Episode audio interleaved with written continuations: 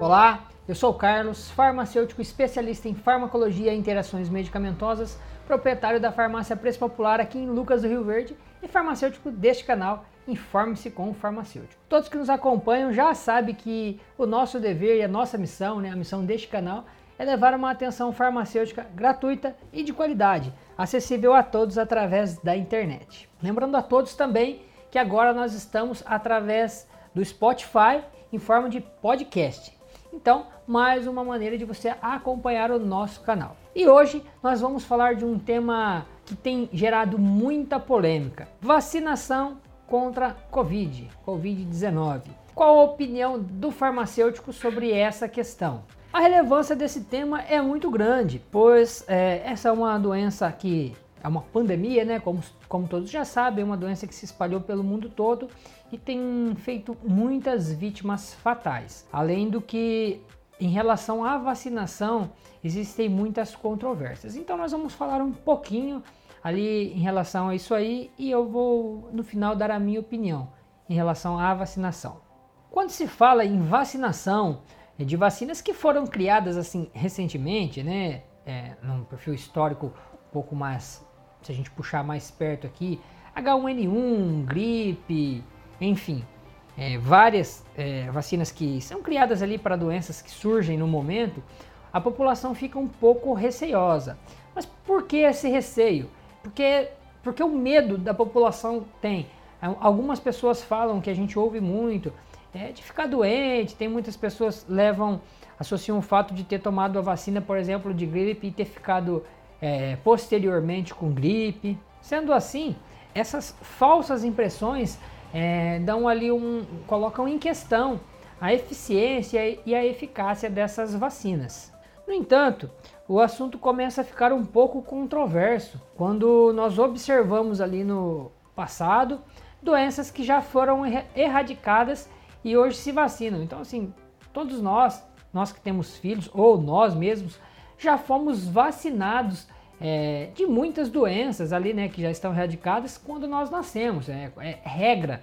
Existe um protocolo onde a criança sai do hospital já com todas as vacinas tomadas.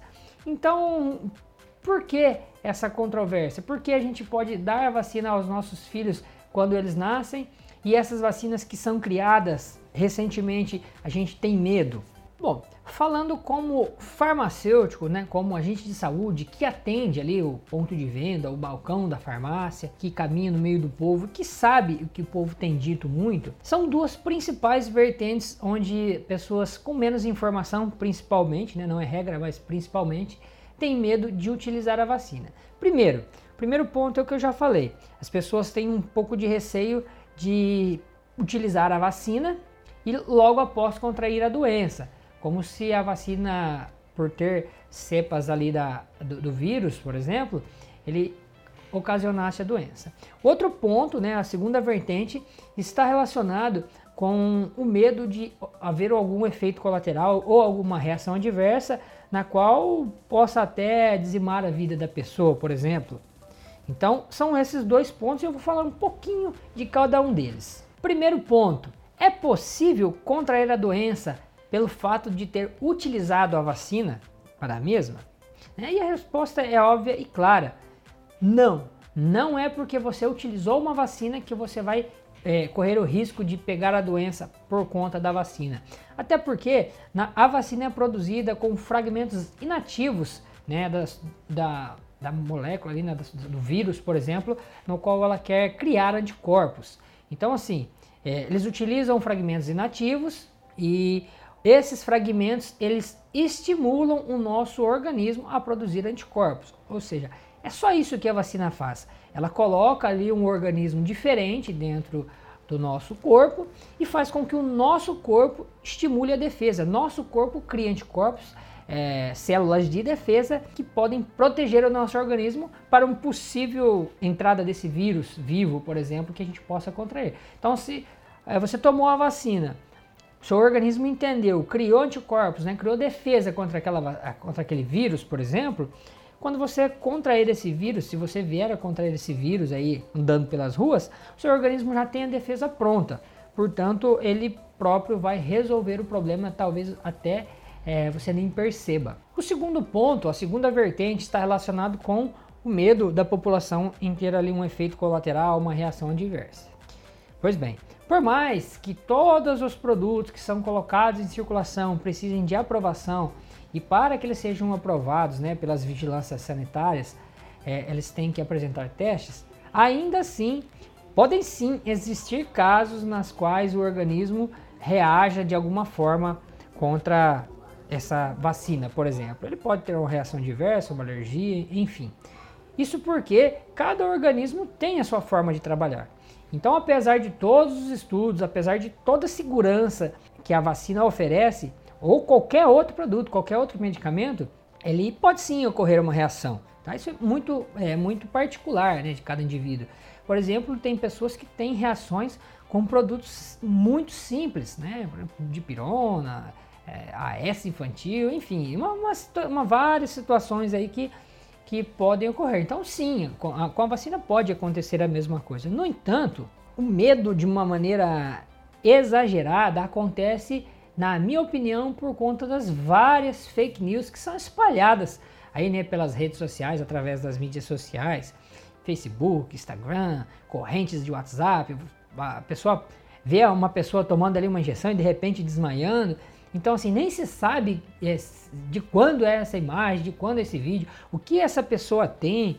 Então, assim, as pessoas acabam se apegando a isso para confirmar ali uma teoria que elas mesmas formulam de que a vacina é perigosa. Então, assim, muitas pessoas acreditam mais em correntes de WhatsApp, mais em fake news de Facebook do que é, em pessoas que vêm aí estudando aí, pessoas aí com formações importantes no mundo todo, do que ali de repente essa pessoa vai colocar em risco a sua vida. De fato, não é isso que vai acontecer. Se foi feito é porque o produto é seguro, porque tudo que é lançado tem uma margem de segurança muito alta.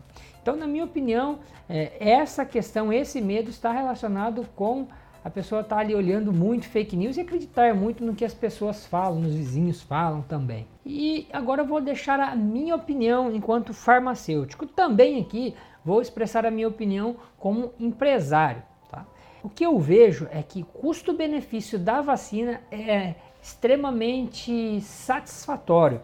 Eu acho, vejo que todas as pessoas precisam ser vacinadas sim o mais rápido possível principalmente idosos, aqui meus pais, quando chegarem ali na, na faixa deles, é, com certeza eu vou fazer com que eles tomem.